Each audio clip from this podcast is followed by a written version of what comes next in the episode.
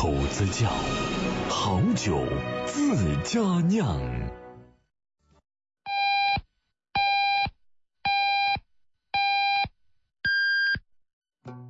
您现在收听的是 FM 一零五五安徽生活广播城市之声。夜色正浓，孩子已入眠，忙碌了一天的你，终于拥有了属于自己的时间。一杯红酒能让你身心舒缓，一首好歌能熨帖你的心灵。晚上九点，越夜越美丽。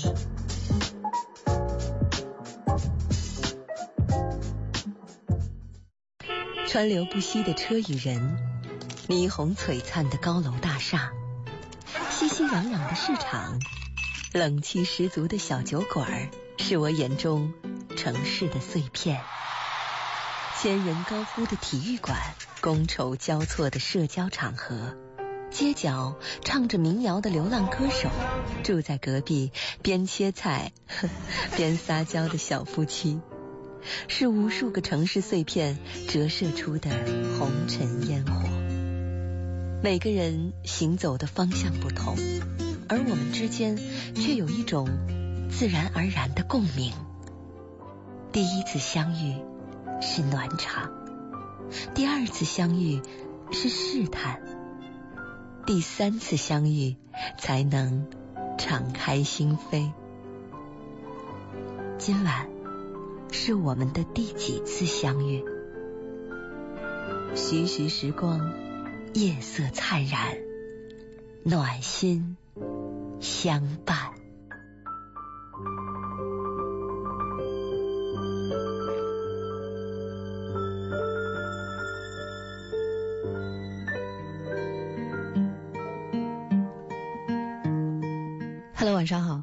欢迎收听今晚的徐徐时光，我是徐徐。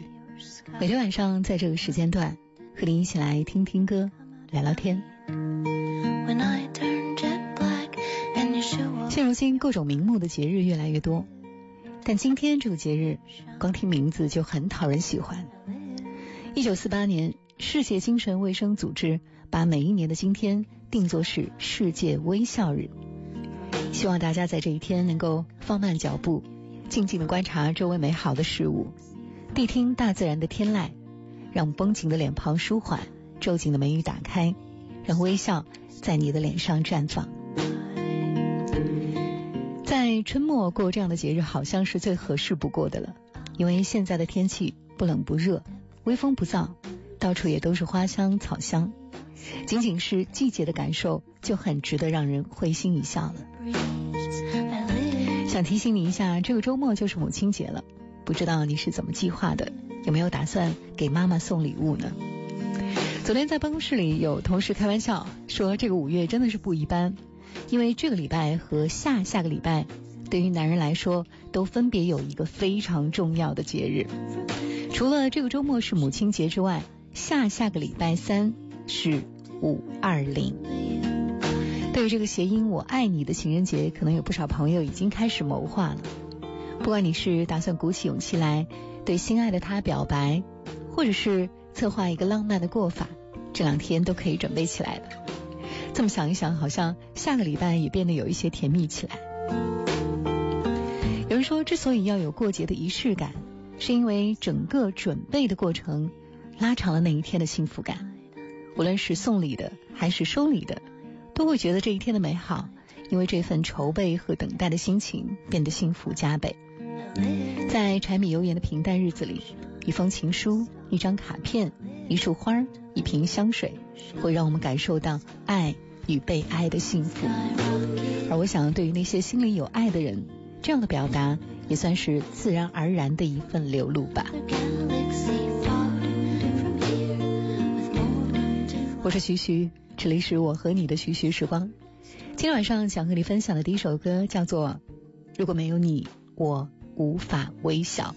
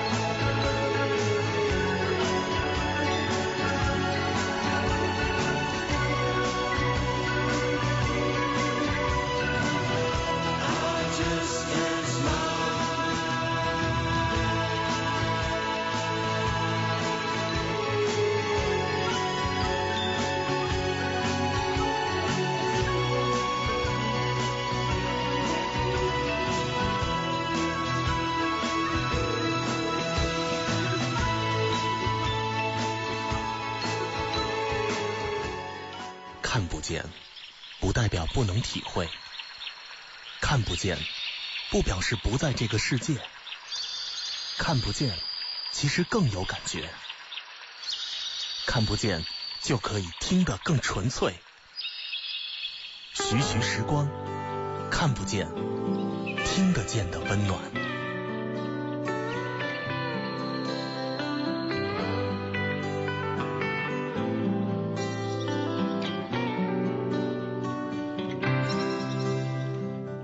就是母亲节了，今天呢，想就着母亲节这个话题来聊一聊。我有朋友的母亲是去年春天过世的，去年中秋节他回过一次家，他说父亲已经基本适应了一个人的生活，可以自己洗衣做饭、买菜、带着狗遛弯儿。住在附近的哥哥嫂子呢，也不时的回来帮着他打扫卫生，一切都看起来好像在正轨上，就是觉得这个家太冷清了。他说那年中秋，家里没有了老妈嘘寒问暖、忙里忙外，没有老妈唠唠叨叨的讲亲戚四邻的八卦，客厅里也没有了悠游的金鱼，还有茂盛的绿植，厨房里也没有了咕嘟咕嘟炖着的各种暖暖的汤。他跟老爸之间没有太多的话，只能够把电视开的大声点。老爸嫌费电，瞅准他没在看，就起身把电视关掉了。然后父子俩就坐在沙发上，大眼瞪小眼。他跟我说，中秋节那天晚上，哥嫂和侄子都来了。他说我切好了月饼，脑子一时短路，对老爸说：“你血糖高，吃那块小的。”我妈，后面的那半句本来是可以吃块大的，但是话没有说出口，就意识到妈妈不会再坐在这儿跟全家一起吃月饼了，然后硬生生的就把那后半句憋了回去。他说：“后来我就突然间忍不住，跑到房间里哭了起来。今年春节其实他已经买好了回家的机票，但他知道今年不再有老妈张张罗罗的擦洗这儿擦洗那儿，也没有老妈准备年货做年夜饭，年的圆满和热闹再也不是以往那样了。他说：“我想回家，但是又害怕回去。以前不觉得。”现在才体会到，没有妈妈的家太冷。然后恰好今年因为疫情的原因，真的他没有回家。他说，突然间有了一个可以正当的不回家的理由，也觉得挺好。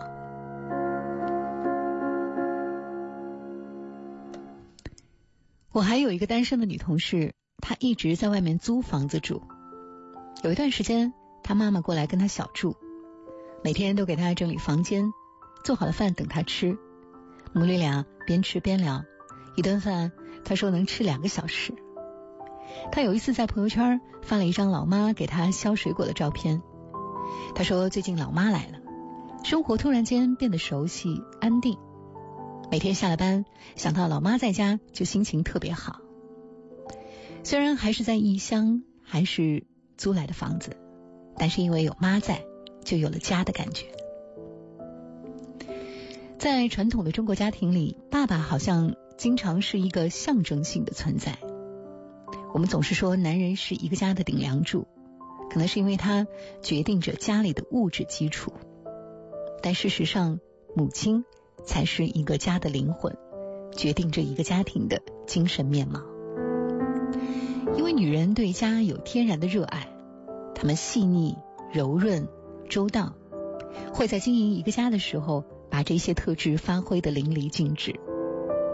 窗台上的灰要擦，座椅需要准备个靠垫儿，牙缸要用全家的配套款，餐具要集齐各种型号。老让孩子气色不好需要调理，节日要有像模像样的仪式，假日需要筹划到合适的地方旅行。在家庭的精神建设上，有太多太多的小细节，男人往往照顾不到。而女人往往既擅长又用心，这对一个家来说起着至关重要的作用。所以，如果一个家里没有女人的话，那么家里的气息就会消减大半。人们常常来形容一个家，通常就是女主人的能量场。很多我们习以为常、享用着的家的温暖，其实都是妈妈为我们种下的。她不露声色。不由分说的，用柔软的爱、细腻的心、美好的生活情绪，暖热了家里的角角落落。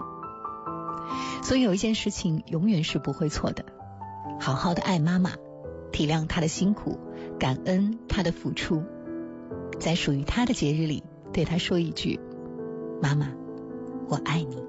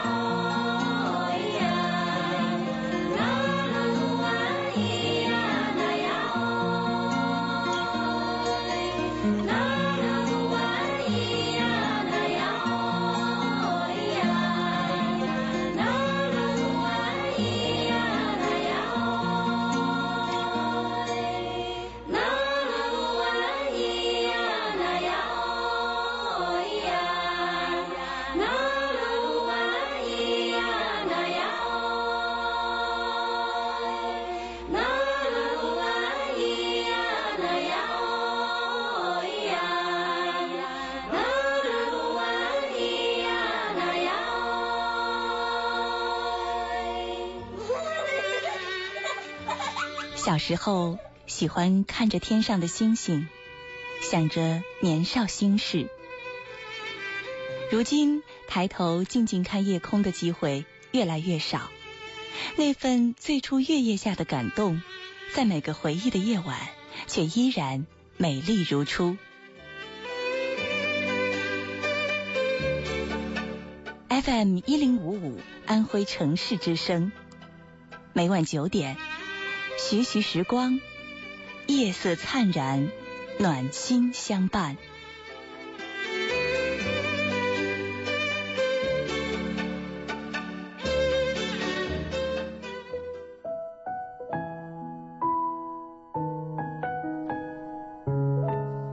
说到母亲这个称谓，我们总是会很刻板的认为，要做妈妈的女人应该大多数是充满幸福和憧憬的。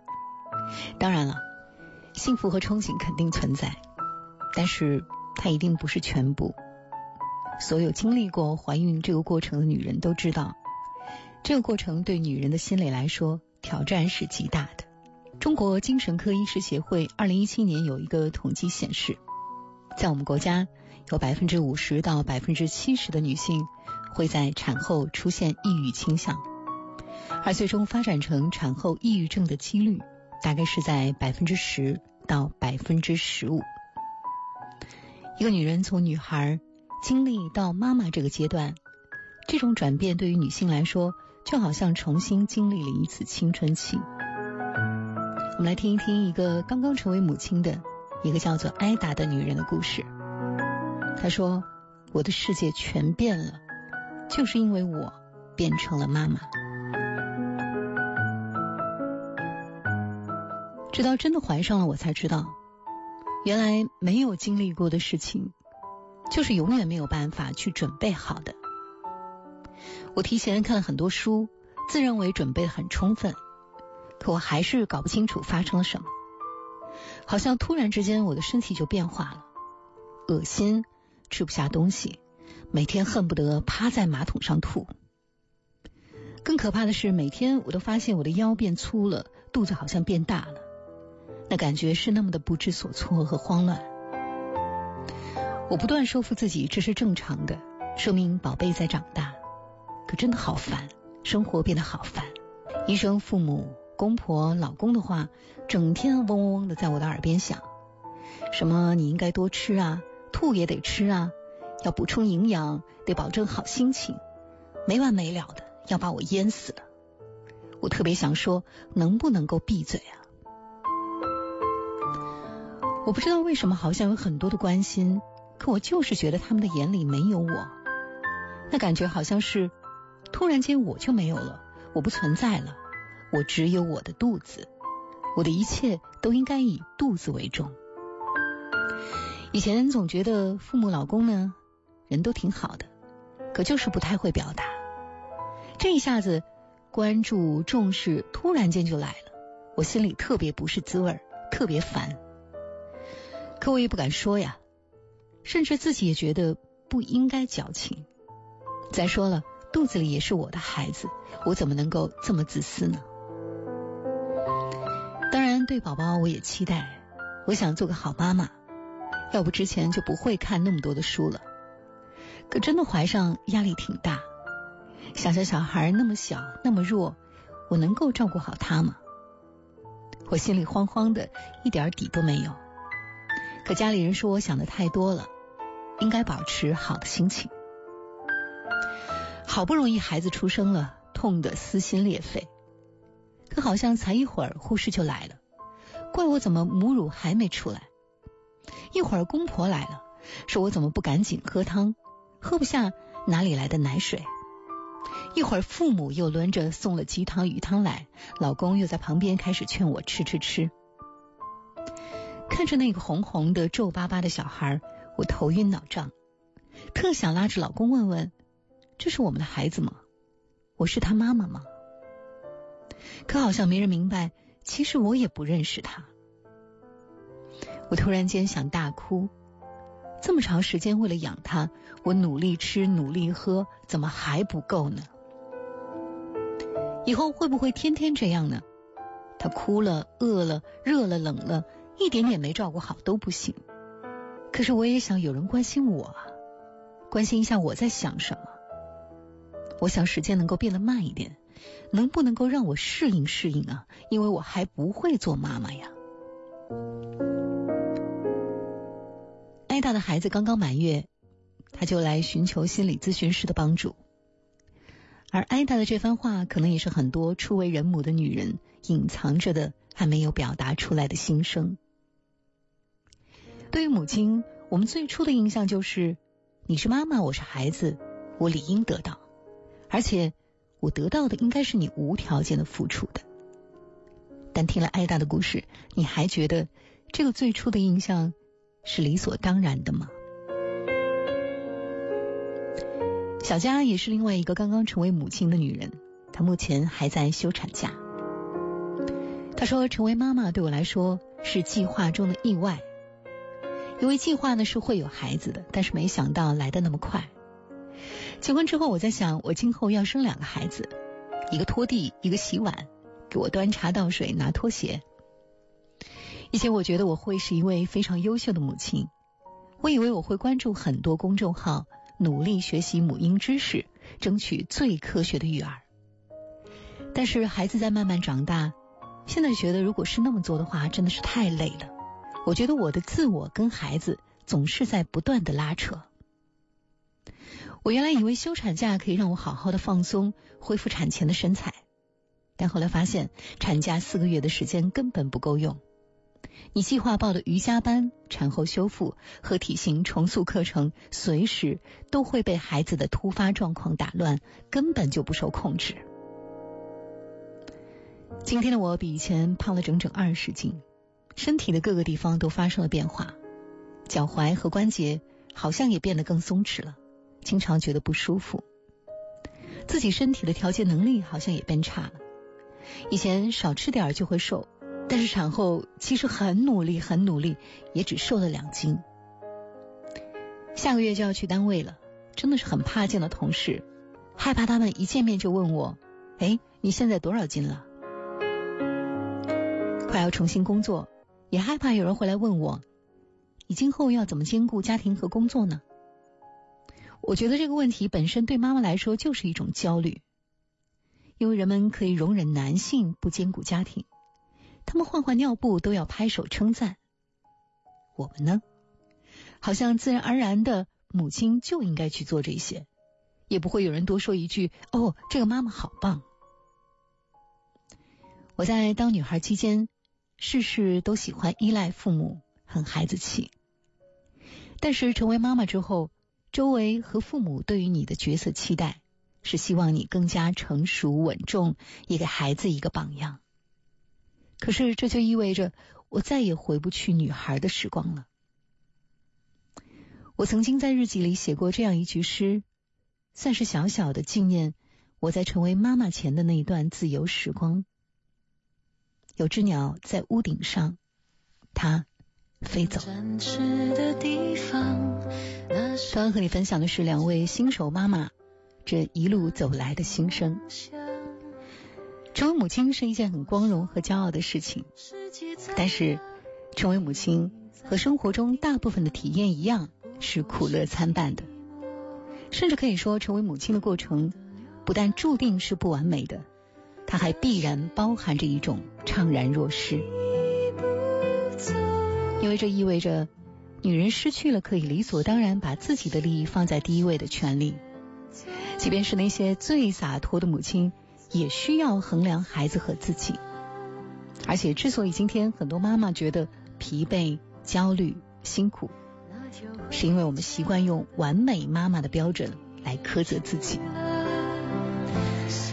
的女性有知识、有文化、有职业，懂得心灵成长，也正因为如此，特别容易紧绷着一根弦，时时刻刻提醒自己要有一个好妈妈应该的样子。从十月怀胎。就开始阅读大量的育儿书籍，轻勉程度堪比高考。生孩子之后呢，为了确保均衡丰富的营养，严格按照食物金字塔原则来制定孩子的饮食计划。为了营造良好的家庭氛围，家里放的不是古典音乐就是儿歌故事，孩子再长大一些，兴趣班、加强班，一对一的辅导，费心费力的咨询研究，生怕耽误了孩子的成长。如此高标准的要求自己，妈妈们挺得住吗？你还记得吗？去年有一档综艺节目叫做《妈妈是超人》，这句话当然听起来像是一句赞美了，但是我更希望妈妈不要做这么辛苦的超人，可以做一个偶尔犯错、偶尔糊涂、也偶尔崩溃的女人，可以有人跟她一起分担养儿育女、照顾家庭的工作。可以让她在拥有这个家庭之外，也拥有属于自己的那份自由。我觉得这就是对妈妈最好的爱了。接下来这首歌也是送给母亲的歌，来自李代沫，叫《他们》。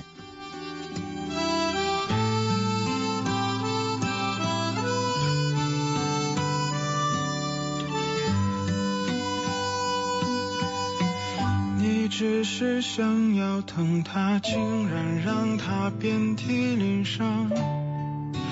有许多事，人回头看自然明白。当时你辛苦做的那顿晚餐，得到的不是夸赞。人一生总会有个人来为你的错误买单。你若得意，欠了债，岁月会替你还。别太贪心，幸福是他的足迹，能陪你走走停停。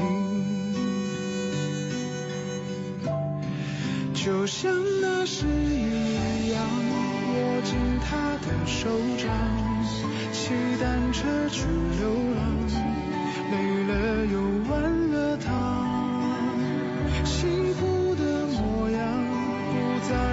西东方，你不必慌张，他只愿你陪他看夕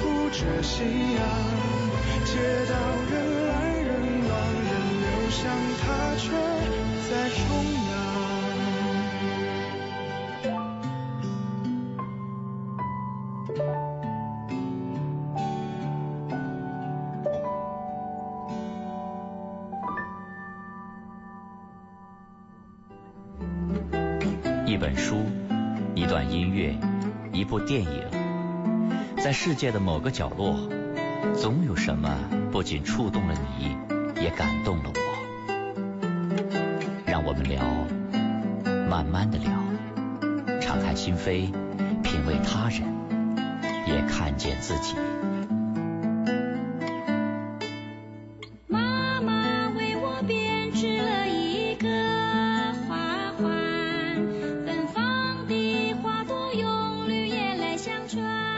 在节目的最后一程，想跟你分享一个短片。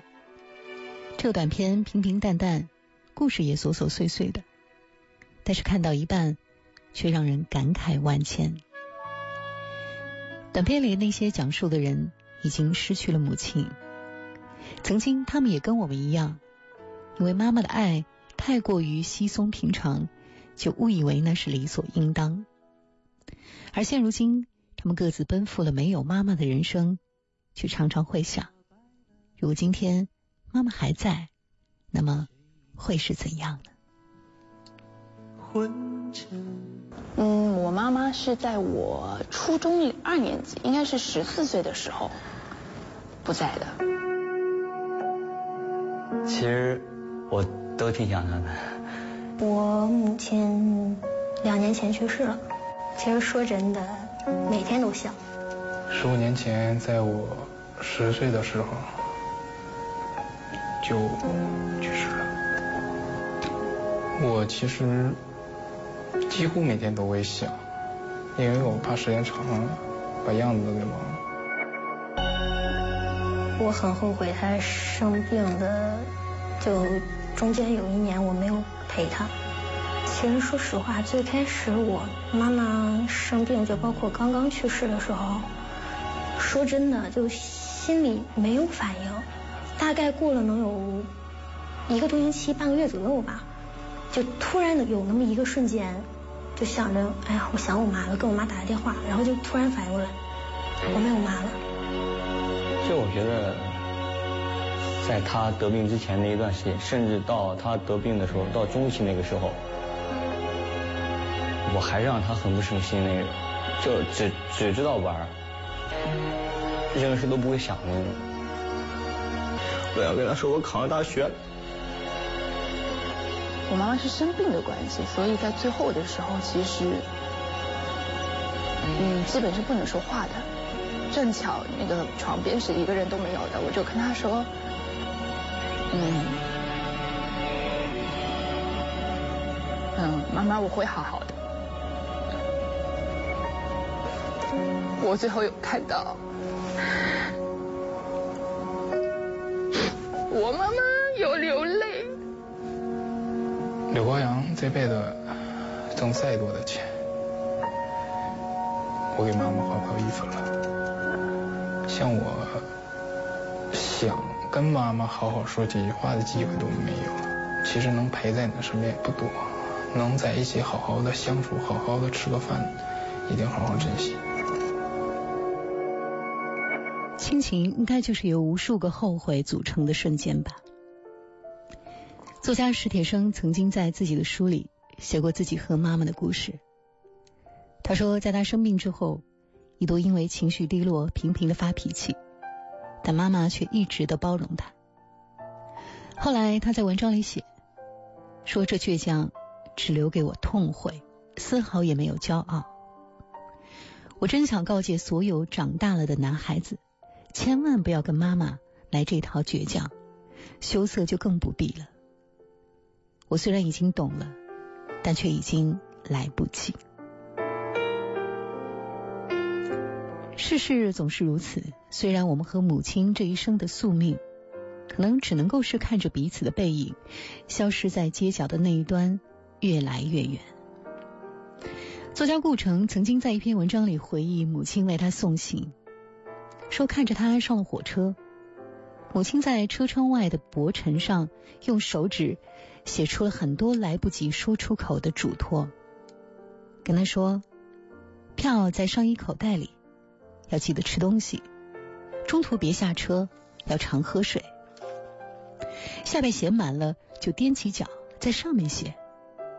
说第一次出门要请别人帮助，点着字指着他，在向坐在他两边的人做手势，表情幅度很大。终于列车即将启动，他十万火急起来，在自己的左胸前画方块，挤在车窗边角写地址。顾城说他明白，这是妈妈在告诉他地址在他的左上衣的口袋里。他点头，但他还是不易，要他拿出来给他看。他拿出来展开，又清清楚楚的拿给妈妈看，再平整的放了回去。火车就这么启动了，他的手臂举得高高的，写“回来”。来的最后一笔一下子拉长了。我们所经历的母亲的送行，可能都太相似了，尤其是喋喋不休、事无巨细的送行。顾城说，为了让妈妈说话的声音不必太大，他就蹲在妈妈的旁边。妈妈于是不时伸手理下她的头发，说头发是要梳的，就用它放在箱子内拉链里的木梳来梳，还说洗头的时候一定要把洗发膏冲干净。说着说着，车上有人居然哈哈大笑起来，他也不怵，转头对人家说：“他就是这样的嘛，他还没有自己出过门呢。”又踏上站台的时候，是另外一个黄昏。他走过自己的车窗，一笔一笔，妈妈写的字都是反向的。难怪那许多句嘱咐和“回来”这两个字，坐在车里，他读起来是那么的容易。好像到了一定的年龄，母亲和子女的谈话通常只能够在衣食住行的夹缝里求生。在这篇名字叫做《母亲》的文章里，有两段话，顾城写的催人泪下。他说：“他上电车，他也上电车；他上地铁，他也上地铁。到了他上火车，就不让他上了。”这就是母亲式的践行，送到不能再送，哪怕有一点可能，他大概会一路送到终点。目的并不是为了告别，而是为了约定归期。所以有空的时候多回家陪陪他，因为他在每一天都在想念你。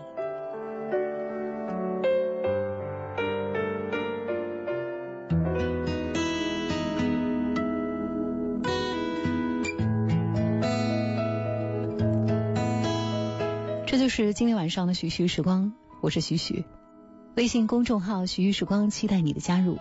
我的新浪微博的 ID 是徐徐的徐徐时光。每天晚上九点都会在 FM 幺零五五安徽城市之声的电波里陪伴你。今天晚上就和你聊到这儿，晚安，收音机前的每一位。现在工作很忙吧？身体爸爸妈妈不要太牵挂。虽然微信常常在发，其实我更想回家。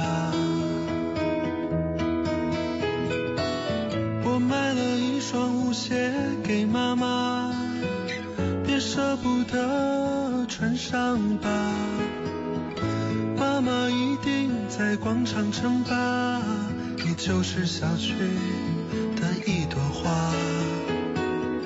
你们就别再催婚了，婚姻大事我从没放下。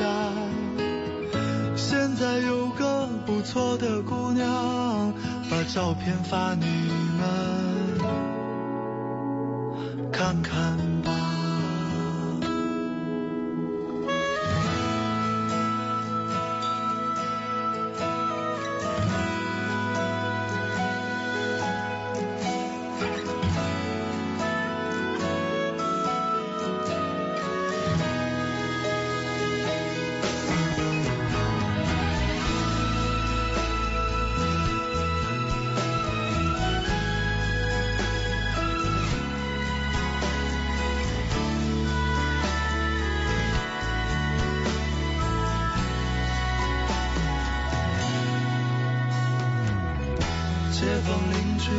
还好吗？替我问候他们吧。没事不要老闷在家多出门转转总是好的。希望你们一切都好不要让儿女放心不下。新年春节我一定回家。好了，先写到这儿吧。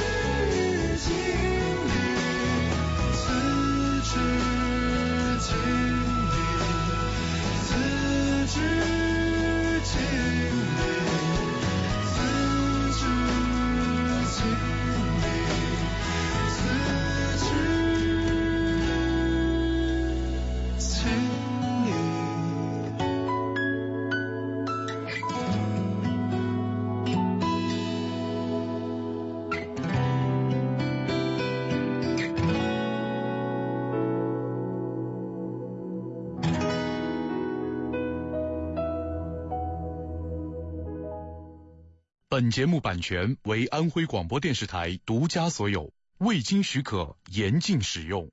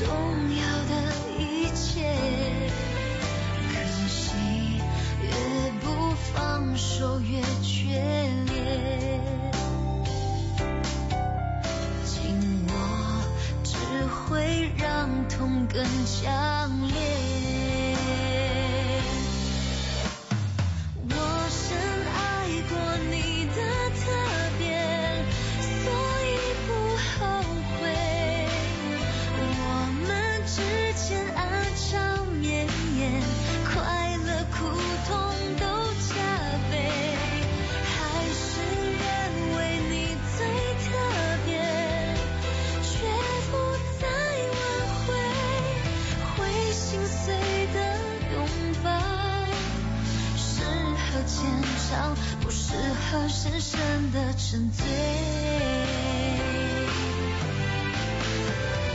就把你当成一个纪念，不敢带成一种伤悲。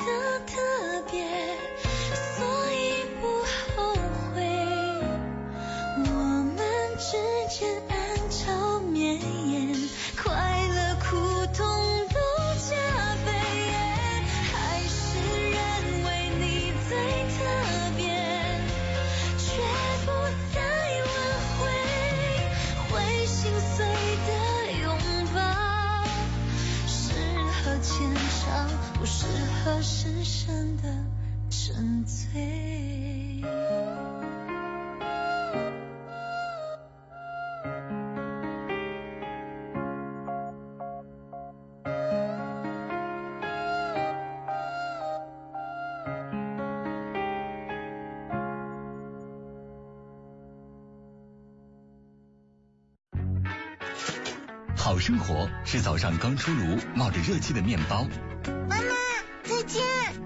好生活是送孩子进校门前，看见他露出的笑脸。好生活是上班路上还能看两页喜欢的小说，好生活是带着便当和好朋友坐在湖边，一边午餐一边聊天。好紧张啊！好生活是第一次陪爱人产检，和他一起迎接新生命的喜悦，让听觉捕捉生活的细节。在内心哼出你最爱的旋律。FM 一零五五，安徽生活广播城市之声。好生活，听我的。漂亮的让我面红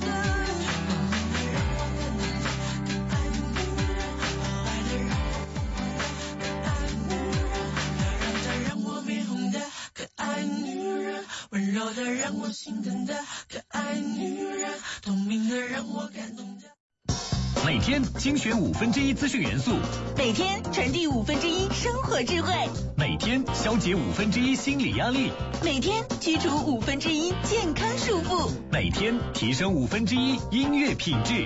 每天为你搭配最佳生活营养比例。FM 一零五五，安徽生活广播城市之声。好生活，听我的。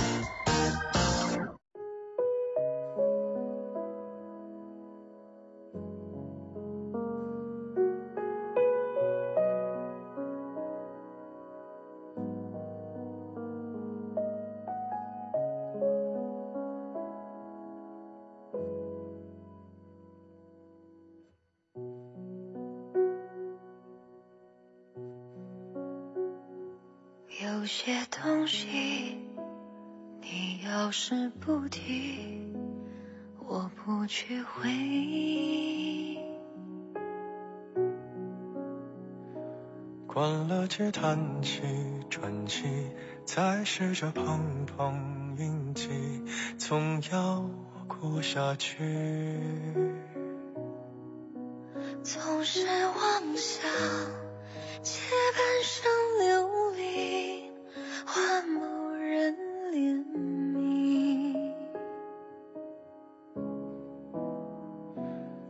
只怪那输得起的遇不上看得起的，找谁对不起？我说爱或许是来日方长的事情，等不到人，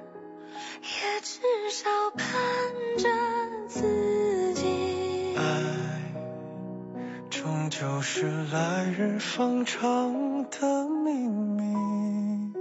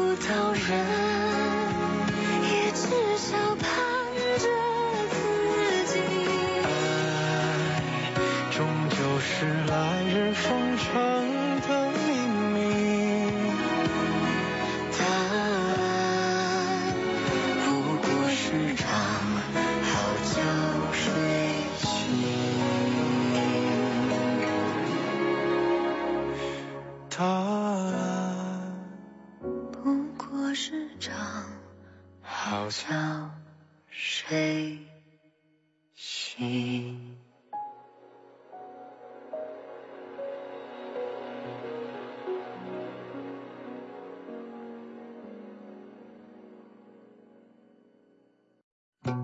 您现在收听的是 FM 一零五五安徽生活广播。